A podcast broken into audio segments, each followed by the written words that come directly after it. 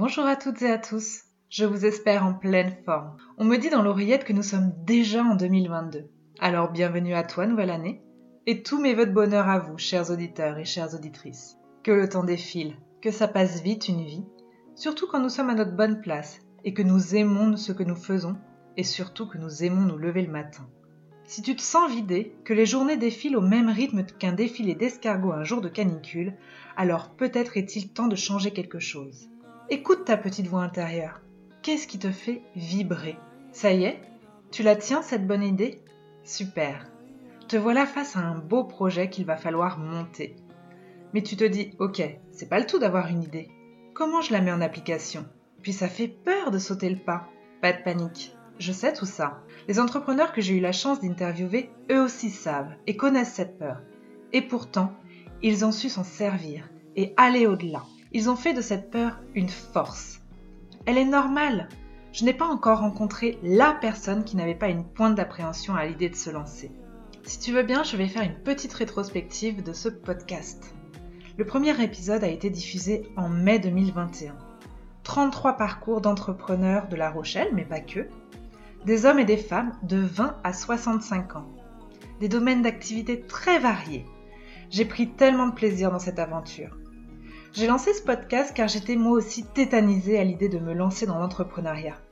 J'avais tellement de questions en tête que j'avais besoin de profiter de l'expérience de celles et ceux qui se sont lancés. Je me suis vite aperçue que mes peurs étaient communes à beaucoup d'entre eux, et c'est pourquoi j'ai eu l'envie de partager ces moments d'échange avec vous. Les questions que je me suis posées. Est-ce que j'ai les épaules pour gérer seule une structure? Quand on a une idée de projet, on peut parfois avoir ce sentiment de solitude, mais toutes et tous ont été unanimes. Il faut s'entourer. La force du réseau et des structures qui accompagnent les entrepreneurs à se lancer. Surtout, ne pas s'isoler. Partager son idée, la confronter rapidement. Pourquoi?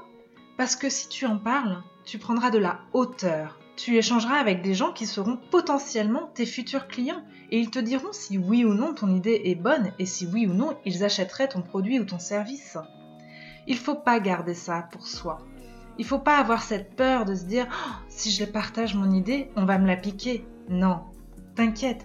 Si on te pique l'idée, c'est qu'il y a un marché. Mais de toute façon, la personne qui prendra le même chemin que toi ne pourra jamais monter le projet tel que toi tu l'imagines. Il y a aussi la solitude physique. C'est revenu régulièrement dans les podcasts.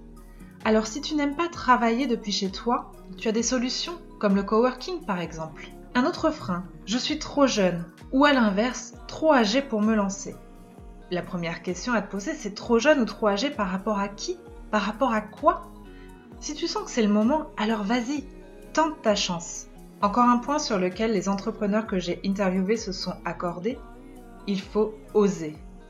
Mieux vaut se casser la figure en ayant tenté son idée que de regretter de ne jamais avoir osé essayer. Un autre frein, j'ai peur de perdre beaucoup d'argent par rapport à mon salariat. L'argent, le sujet tabou par excellence en France. Je sais de quoi je parle, j'ai été banquière.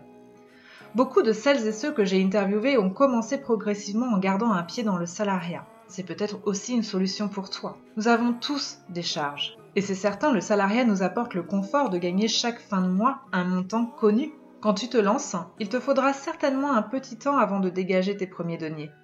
À toi d'évaluer les risques. Est-ce que tu peux quitter ton salariat dans de bonnes conditions qui te permettent d'accéder à des droits chômage, te laissant ainsi le temps de te lancer? Après, j'aime m'interroger sur le concept de gagner sa vie. Qu'est-ce que ça veut dire gagner sa vie? Quand je me suis lancée, je ne gagnais pas ma vie financièrement. En tout cas, j'étais plus proche du SMIC polonais que du salaire d'un participant de télé-réalité. Et pourtant, j'avais cette sensation que je gagnais ma vie chaque jour à travers les différentes rencontres que je faisais que je gagnais aussi en capital santé, car je respectais enfin mon rythme. Et c'est dingue la capacité d'adaptation que nous avons.